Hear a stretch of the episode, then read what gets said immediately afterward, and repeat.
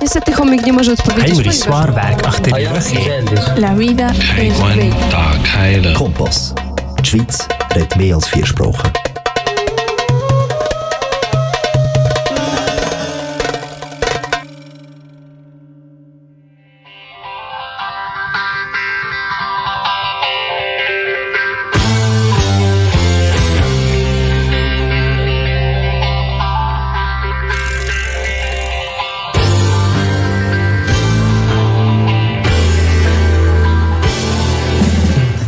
Dragi slušalci, dobrodošli u radio emisiju Krug na srpskom jeziku. 60 minuta u krug razgovaramo o umetnosti, kulturnim dešavanjima, sportu i raznodi. Sa vama u krugu večera Stanje Radojević, Jovan Arsenijević i Violeta Aleksić.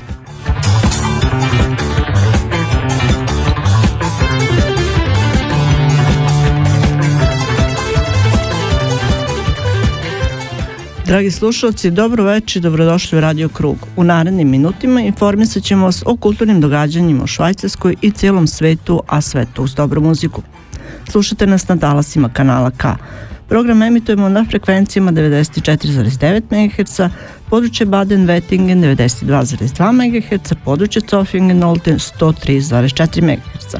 Pratite nas i na internet stranici www.kanalk.ch kao i na našoj stranici www.radiokrug.ch. Pratite nas i na Facebook stranici iz kruga o kruga u krug. Uživajte!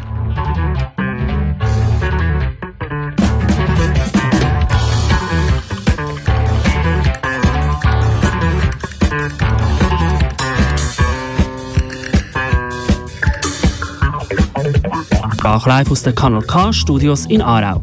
Während der restlichen 58 Minuten informieren wir Sie über die Kulturereignisse, Kulturleben in der Schweiz und aus der ganzen Welt mit interessanten und spannenden Berichten. Natürlich auch mit interessanten Gästen live im Studio oder live eingeschaltet, mit eingepackt mit ganz guter Musik. Ihr empfangt uns über UKW Aargauer Mittelland 94,9 MHz, Region Olten-Zofingen 103,4 MHz, Region Baden-Wettigen 92,2 MHz oder übers Internet www.kanalk.ch oder www.radiokrug.ch.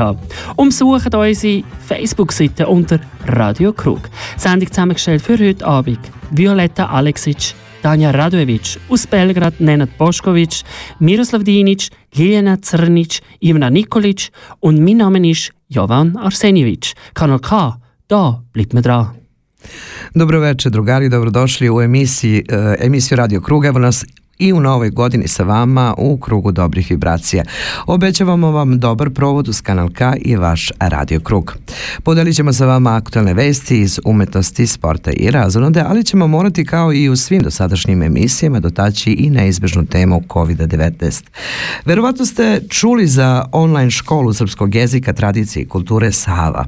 Oni su ovih dana imali zanimljivu interaktivnu radionicu koja je, koju je vodila Aleksandar Ninković-Tašić, Organizatori i saradnici ove radionice bili su Milutin Nikolić i Ivana Marčeta. Sa njima pričamo o tome u našoj emisiji kao i o nastavi u doba COVID-19. Krećemo u krugovanje sa vama iz kruga o krugu u krug. Večera za vas program pripremili kao što ste čuli Tanja, Jovan, Miroslav, Ljiljana, Dejan i Violeta. Ostanite sa nama jer ste na pravo mesto. Dobro večer vam želi vaš Radio Krug.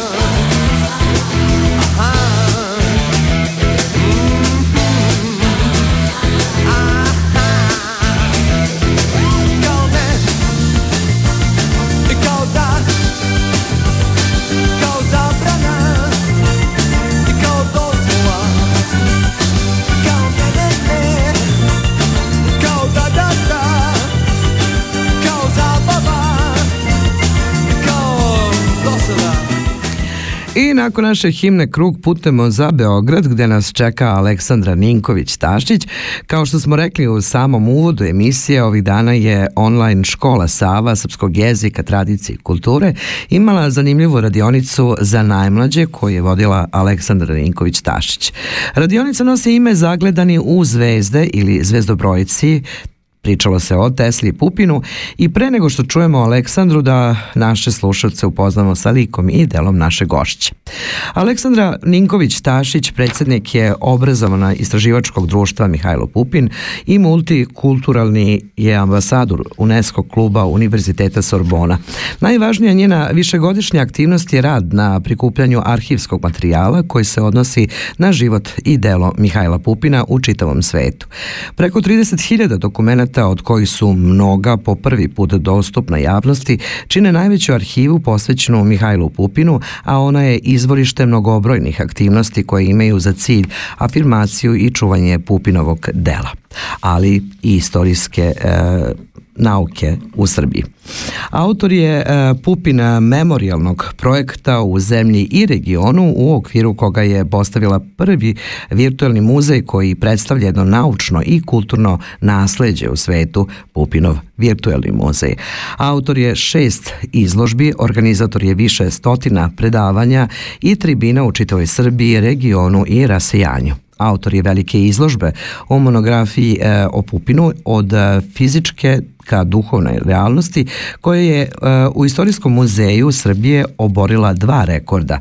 Onaj o dužini trajanja postavke, ali i o posvećenosti sa preko 200.000 posetilaca. Priredila je u saradnji sa Sanu i Maticom Srpskom dva izdanja Pupinove autobiografije. Autor je izložbe žene u Prvom svetskom ratu u Galeriji nauka i tehnike Srpske akademije nauka i umetnosti novembra 2014. godine. Postavka je nastala kao kao delo ili deo obeležavanja stogodišnjice početka Velikog rata. Izložba je posle Beograda organizovana i u drugim srpskim gradovima. E, velika nam je čast i ogromno zadovoljstvo što u novu godinu ulazimo upravo sa ovakvim gostom i odmah nakon muzičkog intermeca sa vama i nama Aleksandra Ninković-Tašić. Pa dobro večer, nama i gospodo. Znaš li odakle si sine? Pogledaj planine sive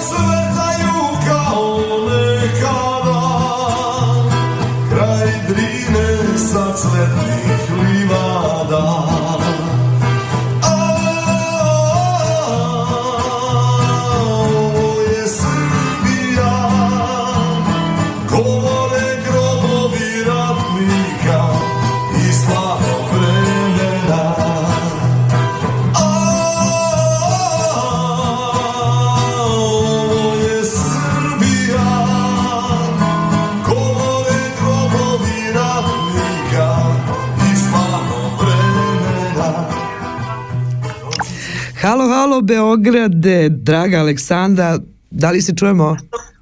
Čujemo se odlično. E, odmah pre nego što krenemo u čitavu priču, srećna nova godina. I vama da bude lepša i lakša od ove prethodne. Pa zaslužili smo, je li tako? Zaslu, apsolutno. Hvala vam e, mnogo na izdvenom vremenu. E, velika mi je čast što novu godinu počinjemo sa ovakvim gostima, a pogotovo kad se radi nešto e, kao što vi to radite za najmlađe naše to mnogo znači neka ostane ono što je najbolje u amanet našim najmlađima. Uh, Mi smo naše slušalce uveli u lik i delo Aleksandre e, Ninković-Tašić, ali i u priču o zvezdobrojcima. Eto, mi juče je bila divna radionica, interaktivna radionica online škole e, Sava, tradicije kulture i jezika srpskog, je li tako? I da čujemo odmah utiske pa ćemo se vratiti na neke druge priče.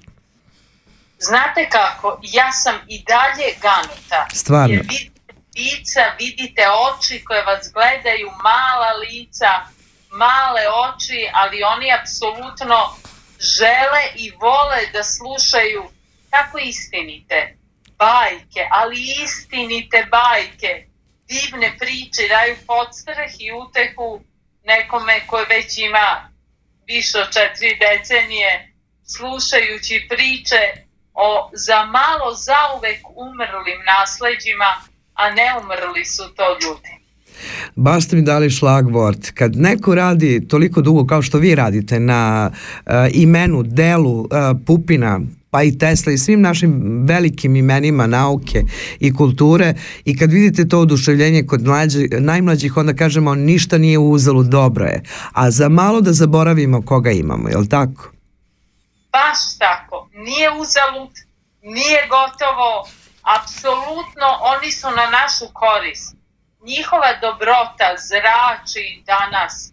Ne možete vi živu veru njihovu i dobrotu da sahranite i da ih nema. Ima ih i kada deca gledaju širom otvorenih očiju, pa ja pomislim, pa evo je sav smisao.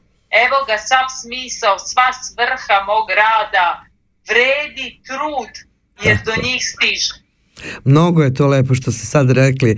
Pupin a, nas je nesumnjivo zadužio, nekako mi se nismo dužili njemu na, na vreme i vaš rad je zaista zlata vredan i ja se nadam da će mnogi, ne samo, lepo je kad vidimo da mlađa deca slušaju ove naše priče, ali bi bilo lepo da postoje još mnogo, mnogo ljudi naše generacije da nastave tu priču. Aleksandar, da li se čujemo?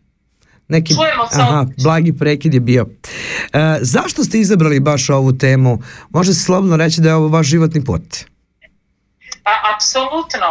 Znate, ja sam se rano vezala za Pupina, za njegovu delatnu dobrotu i sad ću reći, i hiljadu puta ću to ponoviti i malo je. On je bio jedan od najbogatijih naučnika u našoj istoriji. Sve što je stekao časnim naučnim radom, ogromno bogatstvo ostavio srpskom narodu. Kada sam se vezala za to izvorište, više nisam mogla da stanem, a on nije sam.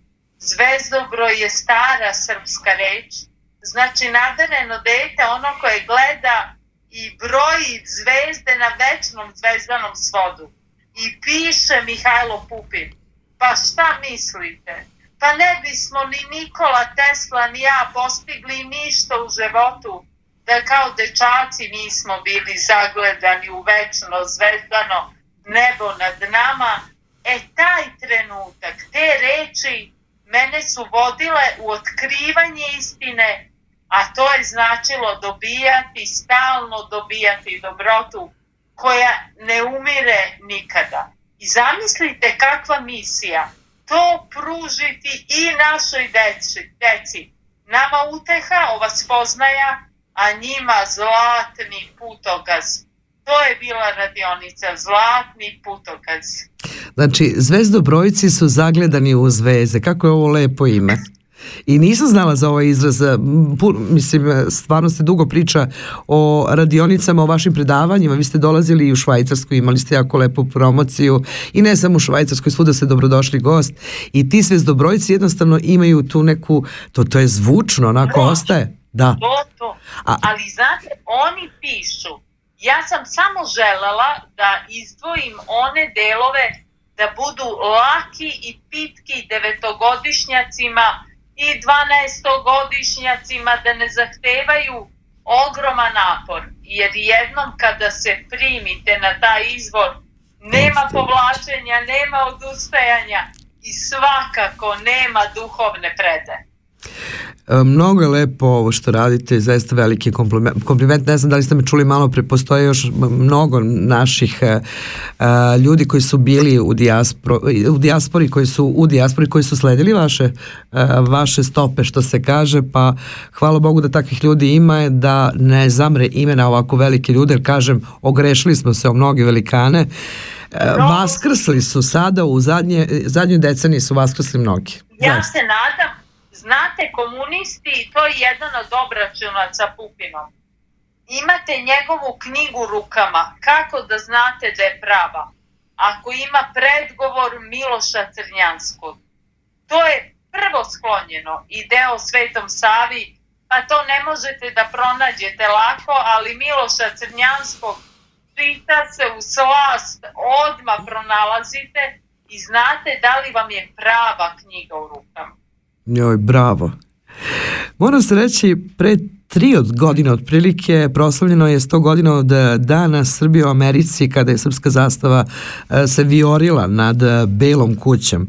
To je svakako bila Pupinova eh, uloga tada. Ja mislim da se tada prvi put zaviorila u stvari naša zastava. Samo dva puta u istoriji tuđa zastava, prvi put bila je srpska, zahvaljujući idvorskom pastiru, zahvaljujući dečaku koji je brojao zvezde, pa obuzeo američko društvo i čitav svet. E, treba, treba mnogo toga uraditi e, u budućem vremenu. Šta vi nakon ovih e, divnih radionica koje će, koje će se nastaviti, čula sam da je sledeća 16. januara, ako se ne varim, je li tako? Yes. E, šta, šta ćete raditi nakon toga? Ova prošla godina nam je oduzela neka normalna okupljanja, dovijali smo se, nije da nismo. Evo ovaj jučerašnji... Zumovali smo, zumovali smo. Tako je. Pa dobro, naučili, naučili smo da se ponašamo i u najteže vreme. Dokazali smo mi iz Srbije da to može tako. I kad je najgore nekako niknu te ideje. E, šta su vaši budući planovi, Aleksandra?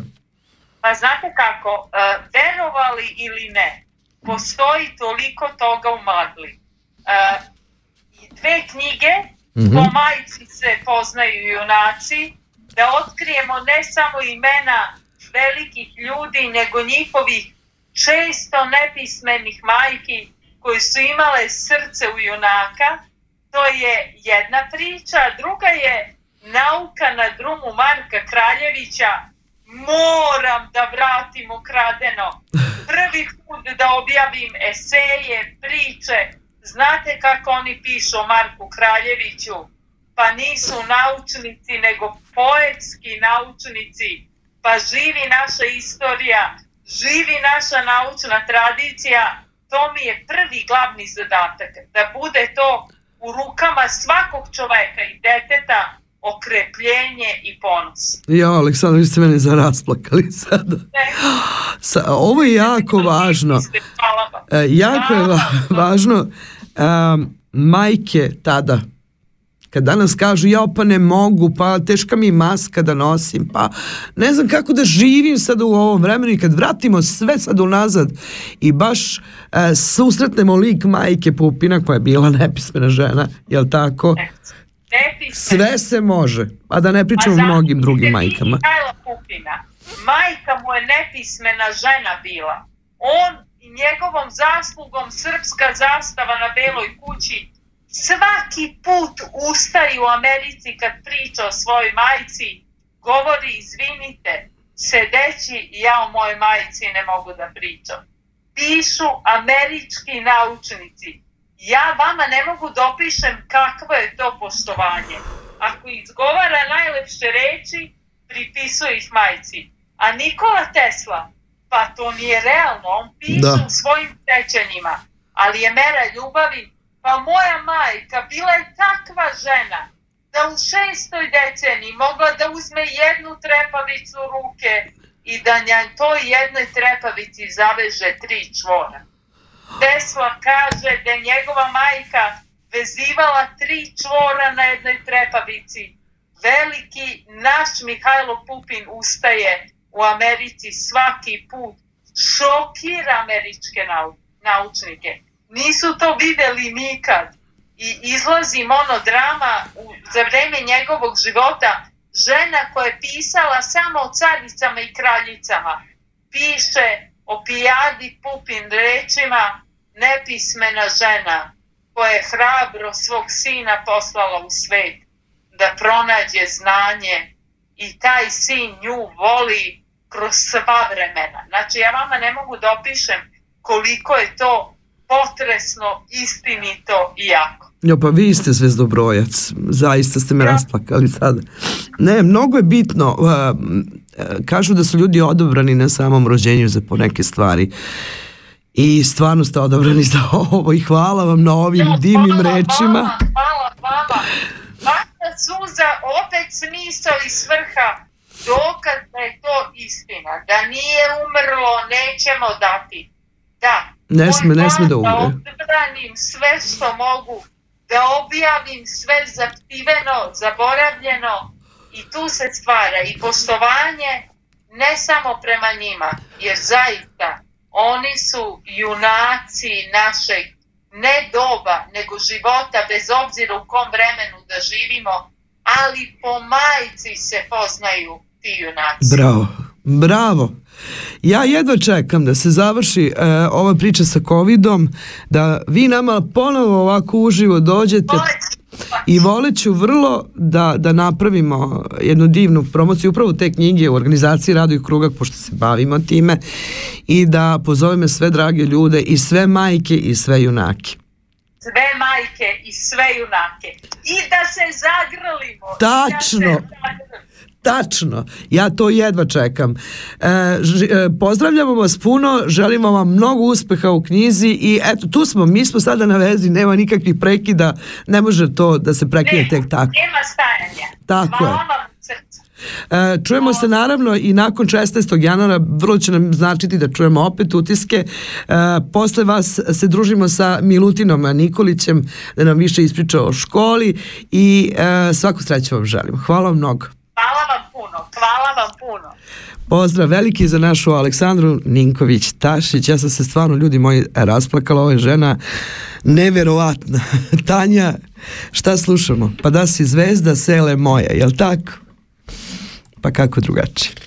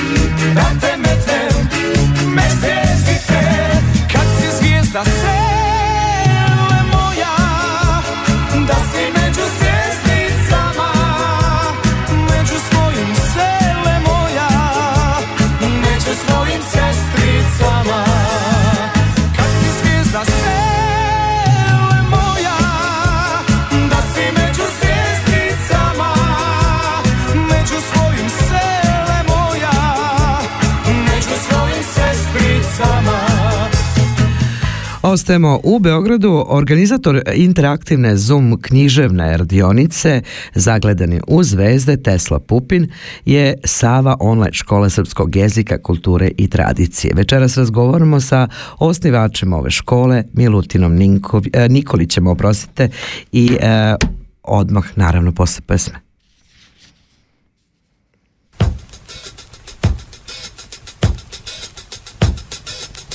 Svako vreme ostaje u sećanju vršnjaka svojih Kao vreme ludosti, strahova ili radosti Ali ono što mu daje sjaj To je neko drugo vreme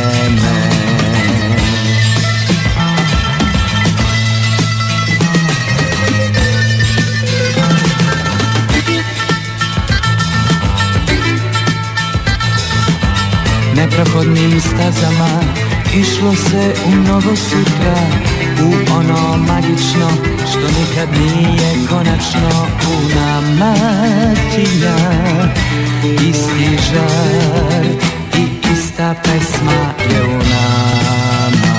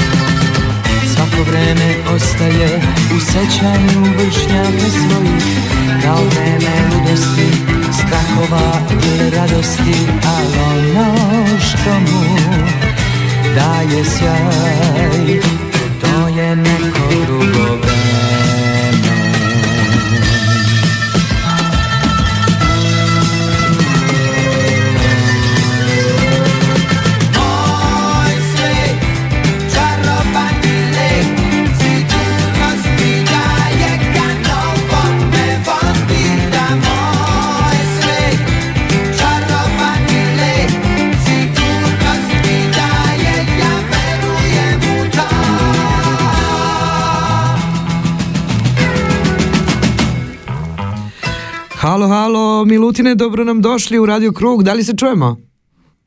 Čujemo se, bolje vas našao, dobro veče. Dobro večer, srećna nova godina. Odmah na početku. Hvala, takođe i srećni oci, danas su oci. Jao, pa mi smo zaboravili bitnu stvar. Znači, deco, još nije kasno da vežete tate. Ako ste zaboravili da vežete mame pre dve nedelje, tako, onda sad tatu nemojte da zaboravite. E, Tako je. Malo pre smo lepo pričali sa Aleksandrom Minković-Tašić, razgovarali smo o zvezobrojcima, a sa vama želimo da pričamo malo više o online školi Sava, kao i o projektu Zvezdobrojci. Kako je nastala ideja? Uh, krenuli smo sa idejom, uh, pre 3-4 godine smo krenuli da pravimo novu uh, školu u Srbiji Mhm. i uh, dali smo ime po Aleksandrinoj knjizi Zvezdobrojci. a, Zvezdobrojci, škola se zove Zvezdobrojci i krenula je sa radom u septembru, 1. septembra 2019. Ovo je znači druga godina postojanja. Mhm. Ideja je da napravimo novi model srpsko, srpske škole za 21. vek, da napravimo privatnu srpsku školu ukorenjenu u tradiciji i Bravo. kulturi srpskog naroda.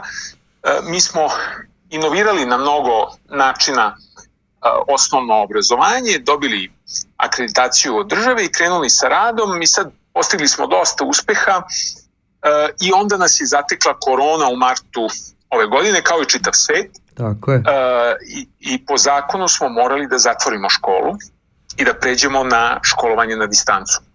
Kao što je praktično čitav svet to morao da uradim. Mi u Srbiji smo to radili 15. 15. marta su sve škole zatvorene, tako i naša. I onda smo prešli na školu na distancu i mi imamo rane razrede za sad, pošto smo nova škola, mi imamo samo male razrede Mhm. osnovne škole, to su deca do uh, 10-11 godina. Pa najvažnije A, doba, i- najvažnije doba. Najvažnije bodoba, tako je, slažem se. I, ovaj, I onda smo pogledali da vidimo e, gde u svetu se pravi najbolja moguća škola na distancu. Gde možemo da vidimo kako se školuju online deca tog uzrasta. I vrlo brzo smo razumeli da u stvari do korone ne postoji presedan, ne postoji dobar model u svetu zato što jednostavno do korone mala deca tog godišta se nisu školovala online.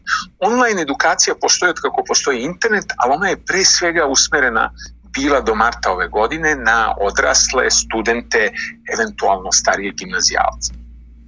Tako da smo vrlo brzo shvatili da nema modela na osnovu koga možemo da se inspirišemo i onda smo zajedno sa roditeljima, sa porodicama, sa decom, sa našim fantastičnim obrazovnim timom, koji u međuvremenu, u međuvremenu nas ima preko 100. Stvarno? Da, 100 A tamo sam mislila da nabrojimo ko, sto, ko je u timu, međutim kad ste rekli 100. Pa mislim, e, e, ne, ne, neke ljude neću pomenuti, ali ajde da pomenem uh, uh, direktorku Mirjanu Nikolić, uh, direktorku obrazovanja uh, Aleksandru Miletić, koja je magistrirala u Finskoj, radila u nordijskim zemljama, um, Nelu Sprinkle, koja je završila i pedagogiju i uh, radila u Sjedinim državama, u, u Latinskoj Americi. Imamo međunarodan tim, uh, veoma obrazovan, veoma ambiciozan, koji je onda krenuo da pravi novi model online školovanja za veoma malu decu koji do tad nije postojao. I vrlo brzo smo došli do nečega što je funkcionisalo fantastično. Mi smo u našoj školi postigli program mnogo ranije e, pre roka e, e, i ne samo to, nego to smo uspeli da uradimo kroz apsolutno dizanje morala porodica i dece. Deca su se radovala da idu e, u online školu na sličan način kao što se raduju da idu u fizičku školu. Inače, Mhm. jedna od osnovnih stvari u našoj školi je da mi hoćemo da se deca raduju školi da se raduju da uče i da vole školu. To je osnova svakog učenja. Bez toga, ukoliko deca ne vole školu, ukoliko deca ne vole da idu u Ne školu, može ništa ni da se desi, ili tako? Teško mogu i da nauče nešto. Osnova učenja je emotivan odnos prema onome što hoćete da naučite. To je tačno za odrasle, to je tačno naročito za decu. U svakom slučaju razvili smo fantastičnu metodu, inovativnu pedagošku metodu školovanja male dece online. I onda smo rekli ovo je, ovo je stvarno fantastično i mislim i dan danas je to u samom vrhu. Umeđu vremenu čitav svet je prešao na online Tačno. školovanje male dece, dosta ljudi razvija interesantne modele, ali naš model je još uvek u vrhu što se tiče tehnologije, što se tiče pedagoškog modela, odnosa tog zlatnog trougla, dete, porodica, škola. E, e, i rekli smo ovo je fantastičan model, možda bi mogli da napravimo nešto za naše rasejanje, za Srbe u svetu. Odlična I krenuli i krenuli smo sa razvojem druge škole, sestrinske škole ili čerka škole na neki način koja je umeđu vremenu prerasla osnovno. E, naša škola, osnovna škola u Beogradu je li- limitirana fizičkim e, mogućnostima objekta gde se škola nalazi. Mi imamo 50 đaka, a u Savi već imamo blizu 150 đaka Bravo. posle nekoliko meseci, nekoliko meseci. Tako da čerka škola je u stvari prerasla majku školu, mi smo osnovali Savu, pored Zvezdobrojaca, po Svetom Savi, po reci Savi koja spaja srpske zemlje, uh, i ovaj, i uh, i krenuli smo u razvoj tog programa, opet dodavši neverovatne ljude u tim. Dragana Ćeće Ziljukić, direktorka Filološke gimnazije, autorka svih udžbenika srpskog za osnovnu i srednju školu, je šef programa. Mhm. Profesor Bojan Lazarević, koji je vodeći svetski stručnjak uh, online i digitalnog obrazovanja, profesor na Florida State Universitetu, pre toga u Njujorku, inače našeg porekla, on je bio docent u Beogradu, ovaj, je deo naše tima, plus sad opet e, pravim nepravdu, jer ne pominjem sve, ima nas Pa ne, sto ne i možete svi su postići. Mala nam je emisija.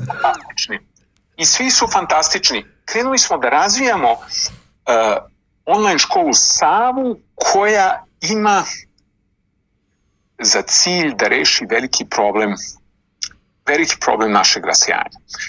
Veliki problem našeg rasejanja je taj što uh, de, kad mi odemo u inostranstvo, kad Srbi odu u inostranstvo, ja sam živeo 17 godina u inostranstvu, Stvarno? od 17 godina i 11 u Švajcarskoj. Znači, uh, Stvarno? ja sam Pa, završio, tako je, ja sam završio srednju školu u Lozani, a, a, a fakultet sam završio u Sangara. pa Imam dosta divno. drugara u, u Arau. Eto, sledeći put kad dođete, kad se završi, izvinite što prekidam, kad se završi ova sva pandemija, pa onda morate da evocirate uspomene, da navratite ovde i uživo da se družimo u rado. Zajedno sa Aleksandrom i- Ivanom. ja se sećam Švajcarske sa, sa, sa velikom no- nostalgijom, to je, to je bilo lepo vreme i to je ja, ja volim švajcarsku zemlju i volim švajcarski model. Ja sam čak i radio za, za izdavačku kuću Laš dom uh, na, našeg izdava, čuvenog izdavača Vladimira Dimitrijevića u Lozani. Vladimir je Onda poznati i 2000. e, Slobodana Despot, je li tako? Slobodan Despot i ja smo krenuli da radimo za Vladimira istog dana. Stvarno? Evo, ovo je jako Tako lepo je. saznanje. U svakom slučaju, uh, uh, veliki problem naše emigracije, kad naš čovek ode da radi, studira u inostranstvo, to je pozitivna stvar. U u medijima kod nas se to predstavlja kao nešto negativno, priča se o odlivu mozgova, to je prevod sa anglosaksonske reči koja svodi čoveka na mozak i na funkciju, to nije baš najlepše. Okay? Čovek je malo više nego to, to, to što radi kao profesionalni posao. Čovjek Tako je je. duša, čovjek je tradicija, Emocija. čovjek nosi gene, nosi prošlost svoje je. porodice, nosi budućnost svoje porodice. Bez toga slučaju, mozak i ne funkcioniše, da se razumemo, malo prije Aleksandra lepo to objasnila. Je li tako? Tako je, važno je i srce, važ, važna je i duša. U svakom slučaju, ja bi to nazvao odlivom duša. Ne dešava se odliv duša kad mi odemo u inostranstvo. Kad vi odete da studirate, da doktorirate, da specijalizujete, da steknete praksu, da zaradite novac, da izgradite nešto e, tamo, da izgradite sebe kroz to, to je sve vrlo pozitivno. Ono, ono gde to postaje problematično, gde se stvarno dešava odliv duša, je kad se vama rodi dete u inostranstvu i vi obično kad vam se rodi dete, ako ste i vi i vaš supružnik um, Srbi, vi pričate srpski u kući i to dete dok ne krene u školu zna samo srpski. Ono često ne govori uopšte jezik zemlje gde, gde, gde živite. Nego govori srpski jer je malo dete svedeno na porodicu.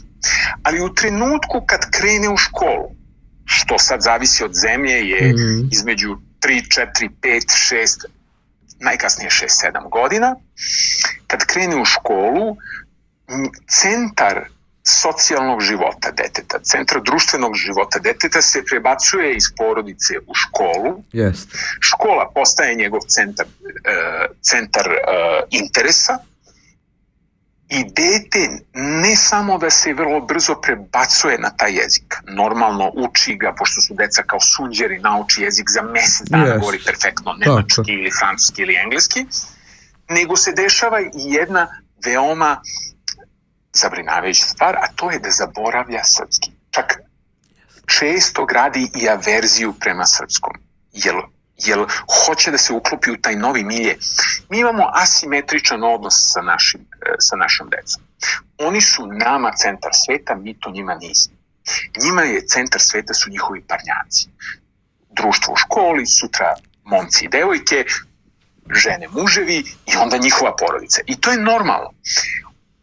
Ali u tom procesu, kad, se, kad, kad dete odrasta u inostrancu, dete regresira u srpskom i često sa 10, 12, 15 godina govori lošije srpski nego što je govorilo sa 4, 5, 6. Da, da. Dru, Imali smo drugim takve rečima, slučajeve. dete izgubi, izgubi srpski. Ja imam mnogo drugara, recimo iz Švajcarske, druga generacija e, Srba iz Švajcarske, i otac i majka Srbi, koji teško govore srpski. A onda, recimo sada se de, sada baš imam jednog druga, on je inače čuveni kuvar, zove se e, e, Zoran Ševarlić, Zoki Le Bon Fourneau, Aha. e, druga generacija iz, iz Lozane. Kakve su ovo lepe vesti. On, on je kao, on je, on je neka vrka, vrsta francusko, uh, velškog, uh, francusko-švajcarskog uh, Karapandže. Jamie, Jamie, Jamie Olivera, celebrity šef je Ili ti Karapandže, kako, koga se sećamo, ko je takođe bio Tako je. ovde. Tako je, ili Kara- Pa on se sad vratio sa sinom svojim u, Be- u, u Srbiju, Mhm. oni žive u Obrenovcu, i, i, uh, uh, i on i njegov sin imaju problema sa srpskim. I, oni, I to je stvarno objektivan problem, jer oni su Srbi, oni se osjećaju kao Srbi, oni osjećaju Srbiju kao, kao svoju uh, maticu i oni žele da se vrate u Srbiju neko vreme provedu. Uh, njegov sin sad je krenuo da studira um, medicinski fakultet u Beogradu. Međutim, on je krenuo da studira medicinski fakultet na engleskom. Mhm. Uh, Lakše mu je bilo. To, to je konstantan Ne, problem. ne, ne na srpskom, ne govore srpski. Drugim rečima, taj jezik e, predstavlja jednu branu da se, da se naša deca vrate Tako u. Srbiju i da postoje te cirkularne seobe, da se nadograđuju i da maksimizuju svoj život.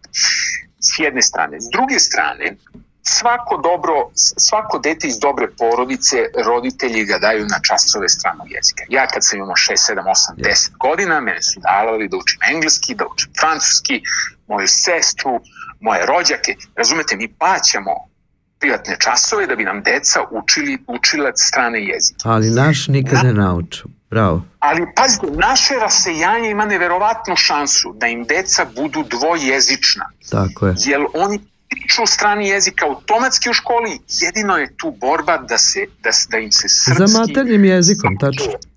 Tako je, da im se srpski sačuva. U kojim se srpski sačuva, oni su dvojezični, što predstavlja neverovatan potencijal za njihov razvoj u budućnosti, za e, bolji uspeh u školi, za duže školovanje, bolji profesionalni uspeh, gde god živeli i radili sutra preko. Milutine, kažete mi e, kako... Sa e, Savom, to mi sa Savom smo sebi dali za cilj da Mhm. ponudimo našim porodicama u inostranstvu i za sada imamo fantastičan rezultat. Čujem da je radionica bila juče fantastična, da su svi pod utiscima, uh, jako lepe komentare sam čula, jedno čekam da uključimo Ivanu da čujemo i njen sud, ali ovaj, uh, 16. januara nastavljate sa ovom radionicom, je li tako? I, e, ponavljamo radionice, mi imamo, mi imamo decu u 18 vremenskih zona i onda Mm. nemoguće da, da održimo jednu radionicu za svu decu. Razumete, dete iz Nove Kaledonije koje je e, bilo juče na radionici, ne može da prati istu radionicu Da. kao dete iz Kalifornije, zato što i za jednog bi to bilo u tri Da, da. na jedan ili na drugi način. Tako da mi ponavljamo istu radionicu ovaj put za, e, za našu decu u Americi. E, juče hvatamo i Evropu. Mhm. Uh, juče je bila Australija, Novi Zeland, Singapur, uh, i, ali smo uhvatili i Evropu, to je bilo ujutru za Evropu. Tako da uh, uh, to radimo ovaj, to, i, Po zonama, praksu sad- po zonama, je tako? Da, zato što su sve radionice veoma interesantne. Imali smo recimo uh, Ršuma u novembru koji je bio za američko, ali tu australijanci nisu Pratila sam to, pratila sam to. Ali Kraljevića Marka smo imali u oktobru, koji je bio opet za evropsku decu, tu nisu mogli da se uključe, Mhm. to je bilo u, u, u noć za, za Amerikance. Tako da ćemo sad da radimo Mora praksu raditi. da imamo Tako je, da, da, da jednu istu radionicu držimo u raznim vremenskim zonama. U blizu mesec dana, u mesec dana tako je, e, uzeti za svu decu i tako će se postići efekat. A, gde može e, zainteresovani koji nas večera slušaju da nađu informacije o vašoj školi? E, najlakše je na našem e, sajtu savaedu.com com, ovaj, e, a mogu i na našem e, Facebooku ima dosta sadržaja i našem Instagramu ima dosta sadržaja. Tako je, mi smo, mi smo prebacili već e, na našu stranicu Radio Kruga e, sve informacije o školici Sava i ja se nadam, dragi naši, da ćete već e, večeras naći sve one potrebne stvari koje su nas zainteresovale. Znam da jesu, jer ovo je jako divna priča. Cenim što vraćate naše ljudi korinima i to je ona vrednost, jer ako zaboravimo, dakle, potičemo, to već nije dobro. Apsolutno nije dobro. Ali pazite, to do sada je bilo nemoguće postići u, u, u okruženju koje je strano.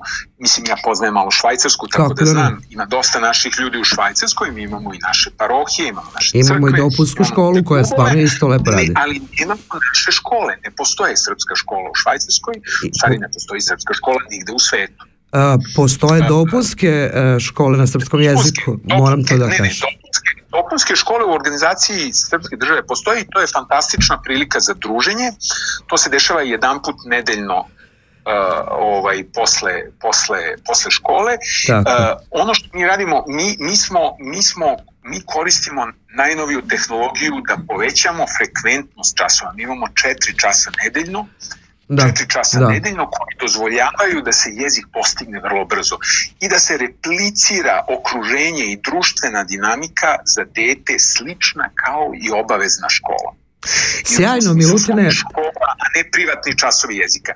Ono što treba znati i što moja poruka roditeljima je da se e, da, da, da, da, da probaju.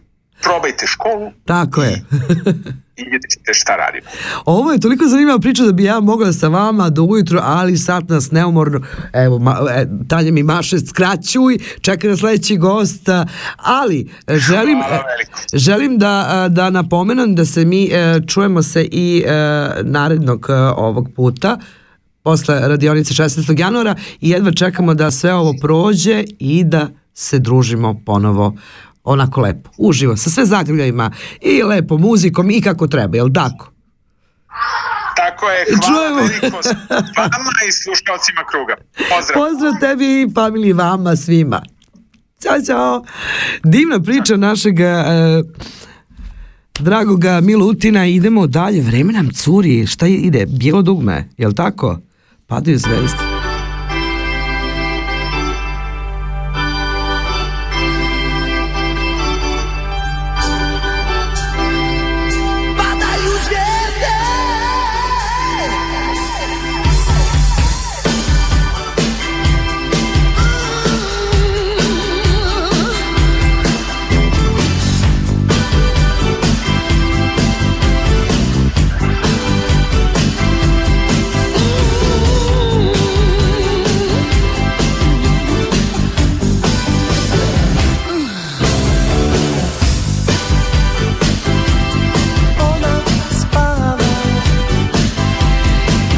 Pošto nas, pošto nas sad opominje na vreme, mi odmah trčimo nazad iz Beograda u Švajcarsku, gde nas čeka Ivana Mačeta. Ivana, da li se čujemo? Čujemo se. Ne vidimo se, ali se čujemo, kamera ti je isključena, nema veze. Ma sam mislila opet da te slikam, ali nema veze. E, evo, imali smo divnu priču sa Aleksandrom i sa našim Milutinom e, i mogu da kažem da je jako zanimljiva tema. Hvala ti mnogo, jer bez tebe ovo ne, nije bilo moguće. Došapnula si nam o ovim vestima i e, samo da kažem, ono što smo pričali juče to važi. Od sad pa nadalje nas obaveštavaš o ovakvim stvarima. Jedva čekamo u studiju da te vidimo, ali ajde da pričamo o samoj radionici. Znam da si saradnik ove čitave priče i da odmah krenemo na to. Evo, prvo dobroveče i hvala na pozivu. E, pa, radionica o Tesli i Pupinu pod nazivom Zagledanje u zvezde je treća u nizu radionica koju organizuje Sava online škola srpskog jezika, kulture i tradicije za našu decu u dijaspori. Prva je bila, kao što je Milutin rekao, Marku Kraljeviću sa Aleksandrom Mihajlović, autorkom knjige Sofine Mudrolije, druga sa Mhm. Ljubivom Rškomovićem i treća o Pupinu i Tesli sa Aleksandrom Ninković-Tašićem. Ovaj put radionicu ponavljamo dva puta zbog različitih vremenskih zona naših učenika jer imamo đake širom planete. I radionice nisu samo internog tipa, već smo ih otvorili za svu zainteresovanu decu iz naše dijaspore. Planiramo da nastavimo sa ovakvim radionicama jer želimo da na zanimljiv i privlačan način približimo srpsko nasleđe i kulturu srpskoj deci koje ne žive u Srbiji. Ja ću iskoristiti ovu priliku i pozvati svu decu iz dijaspore na besplatne promotivne časove srpskog jezika, kulture i tradicije i ponovit ću da sve informacije mogu pronaći na našem sajtu savaedu.com. Bravo, hvala ti mnogo Ivana. Inače, Ivana je profesor srpske književnosti i jezika, e, boravi ovde u Švajcarskoj i pratili smo njen rad, e, pogotovo e, nedavno pre čitavog ovog polu lockdowna imala si divno predavanje sa kolegom, istoričarem, pomo- pomozi mi reći, bilo je... Imala sam, da, imala sam divno predavanje Tako sa suprugom. On je ovaj profesor nemačke književnosti na pedagoškom fakultetu u Bernu. Bilo je zaista, zaista inspirativno i nadam se da i nadam se da ćemo uskoro ponoviti nešto tako. Znači suprug u pitanju, pa još sam pisala o tome, pa strašno, ali e, nova godina je da, a, pre nego što završimo priču, pošto kao što rekoh sat nas opominje, želimo ti srećnu novu godinu, Hvala. najviše zdravlja, Ja želim srećnu novu godinu i vama i vašim slušalcima. e, i eto neka u ovoj godini pobedimo ovu pošast pa da se družimo malo češće, da nam dolaziš u e, radio krug i eto kao što smo rekli svaka nova vestica bi nam zaista zlata vredna bila, tako da uvek čekamo i uvek smo e, onako rašanenih ruku za sve vestice s tvoje strane. Hvala ti puno, Violeta. Ja ću vas rado obaveštavati o svim našim aktivnostima. Biće ih puno i rado ćemo se družiti sa vama. Hvala ti mnogo Ivana, pozdrav tebi i suprugu, izvijevam se za malo pre, kako sam lupila. I sad mi neko rekao, čuti, a što pričaš kad si već, ali ne mogu ja da ne kažem, svi uh, koji rade ta, ti greše, ali to je to, to sam ja, ne može drugačije. Ljubimo te i kao što sam rekla, Apsolutno, kao uvijek, tako da ne- prolazi. Tačno. Malo pre smo slušali Bijelo dugme, e, padaju zvezde, a sada slušamo Zaboravi ako možeš. Čik ako smeš, ne može to da se zaboravi. Ljubimo te puno Ivana, pozdrav! Pozdrav! Ovo je divno. Ivana je jedan divan mlad čovjek koji zaista živi za istoriju, književnost i nauku i prenosi to na lep način. Idemo. Zaboravi ako možeš. Šik. Gdje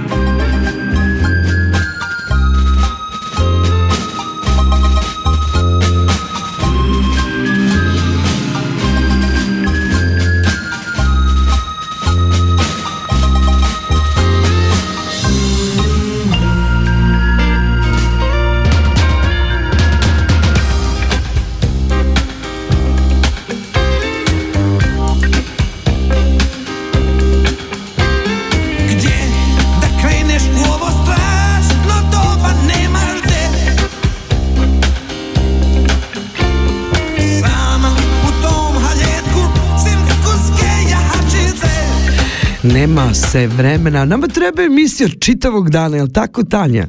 Što ne bi bilo loše ako nas neko slušao, slu, uslišite.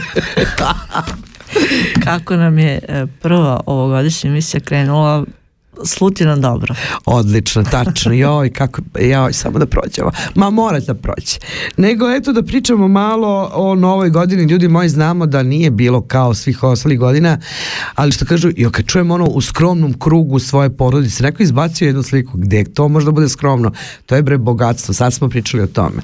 Nama je bilo lepo, tako? Nama je bilo lepo u krugu prijatelja. Ja, I porodice, molim lepo. Da. E, verujem da ste mnogi bili kod kuće, neki su bili na planini, ali bože moj, ovako se mora, a sve dok se krova nad glavom ima, lepo je slaviti. Ja bi svaki dan slavila novu godinu, rekla sam Tanja, nam uslovi ne dozvoljavaju. Tako da, da, imamo još jednu novost, na- naravno pričali smo malo u prošlim emisijama o tome, ali eto da ponovimo, e, za sve vas koji niste čuli, e, od decembra prošle godine e, Radio Krug ima produženu ruku na YouTube-u, radi se o podcastu Krugovanje, već treća emisija je emitovana i mnogo se lepo provodimo, moram da kažem, a svega toga ne bi bilo da Tanja i Erbo Miki nisu u timu i zato to izgleda kako treba. Da, o, pa lepo je. O, lepo družiti se sa zanimljivim ljudima, još ako tu dođe i pesma i Iš. poezija. Pa onda Irena donese da, pa kolačiće. Irena, da, pa Jao, onda, La chérie. Da. Ovaj, a uz cijelu tu priču posljednju ko nije pratio neka a, pogleda na YouTube-u imali smo gošću francuskinju koja je zaljubljena u našu zemlju i koja Jest. A, moram da kažem za jednu švajcarku perfektno govori srpski. Ali Pa da ona kaže ne, ne, ne, ne, ne, ne, no, no, no, no, no, no. no, no, no, no. vi, vi, vi. Veliki pozdrav za Branka i Marie.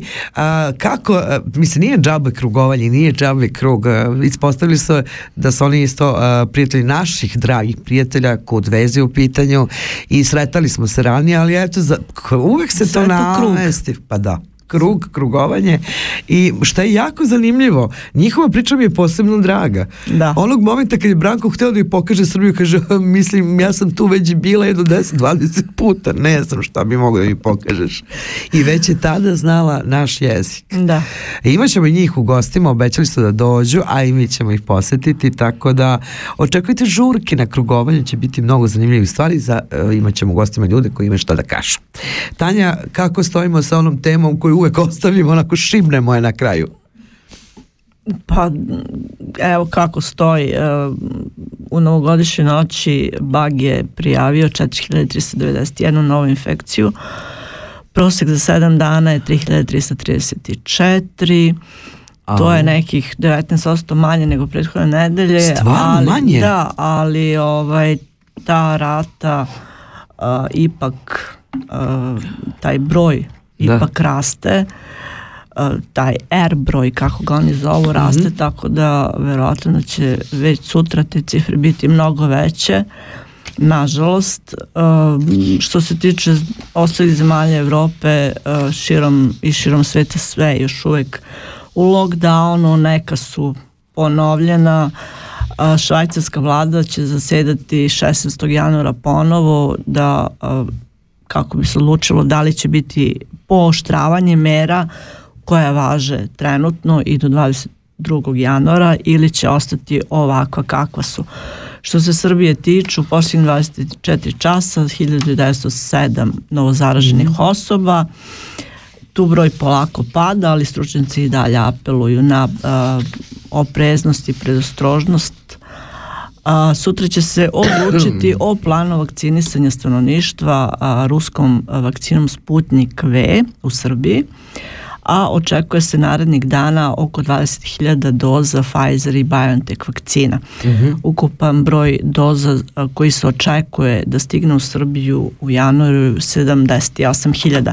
U Švajcarskoj je već krenulo masovno vakcinisanje, tako da vidjet ćemo 13 miliona vakcina je poručeno, vidjet ćemo kad će biti isporuke, pošto sad tu isto nešto i u Evropi ima kritika koliko je stiglo, koliko mm -hmm. će mhm. stići, da li će stići na vreme, tako da bit ćemo u toku sa svim najnovijim informacijama. A kako sad ide to sa vakcinacijom? Mislim, kako, ka, kad to kreće? Pa u Bazelu je krenulo, Dobro. e sad iskreno zaista nisam nigde mogla da vidim e, kakav je taj protokol, da tako kažem, mm -hmm. koji ima ono, jasno je da, da prvenstvo, da tako kažem, imaju starije osobe i zdravstveni radnici, ali mm -hmm. za mhm. obično građanstvo uh, a, verovatno da postoji ne, neki protokol prijave odlaska u, za sada je u Bazelu krenulo mm -hmm. ali vidjet ćemo kako, kako će se to organizovati u ostalim kantonima Uf, teška tema, teška tema, ali neizbežno što se kaže. I stvarno iza nas je ostala teška godina koja nam je mnoge lepe susrete, događaje, zagrlje i osmeke skoro pa ne onemogućila. Trudili smo se međutim da se na različite, različite načine dovijamo baš što se tiče naše emisije, a ne samo naše emisije, sve naše kolege, e, izveštavali smo i od kuće i na licu mesta, pod maskama ili ne, ali smo se trudili da nađemo modus vivendi kada su kulturni događaji u pitanju iskoristivši internet nebo na najpametniji način. Nekad, kao što rekao, kod kuće, nekad iz studija i uz brojne Zoom konferencije, kao što su malo pre gosti rekli, online uključenja kreativnih radionica, trudili smo se da kulturna baština i sama reč kultura našeg naroda ne ostane samo slovo na papiru. Prošla godina nas je naučila da čak i u teškim uslovima umemo da se nosimo sa nedaćama i izrastemo iz toga snažni i bolji, ali da budemo iskreni svima nama jel tako, nedostaju lepi susreti, zagrljaji i osmesi, sve ono što nam je prošla godina uzela i nacrtala nam licu bore, eh, na licu boru brige i straha. Zato nam opet želim na samom početku ove godine da ova godina, 2021. bude mnogo bolja, da pobedimo brigu, pobedimo strah, izbrišemo tu boru, da vratimo zagrljaje, osmehe, susrete u modu, pa i ta vakcina nek bude pa da posle možemo da pevamo, igramo i družimo se i da nam, eto, sve nekako bude kao nekad, kao pre. Eto, na početku ove sezone, jel tako, u radiju, želimo vam ponovo srećnu novu godinu i srećne predstojeće božićne praznike. I sad ide ona melanholična, jel tako? ne ta.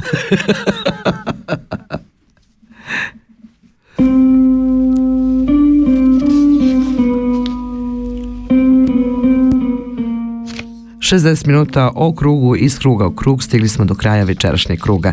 Prijatelji naše emisije su kreativna radionica Balkan, TS Pres, udruženje Milutin Milanković, portal www.svajcarska.ch, kulturni centar Vil, Modo Kul, Srpsko kulturno društvo, Helse kulturni centar i mnogi drugi. Sljedeće druženje zakazujemo utorak 5. januara u isto vreme na istim talasima.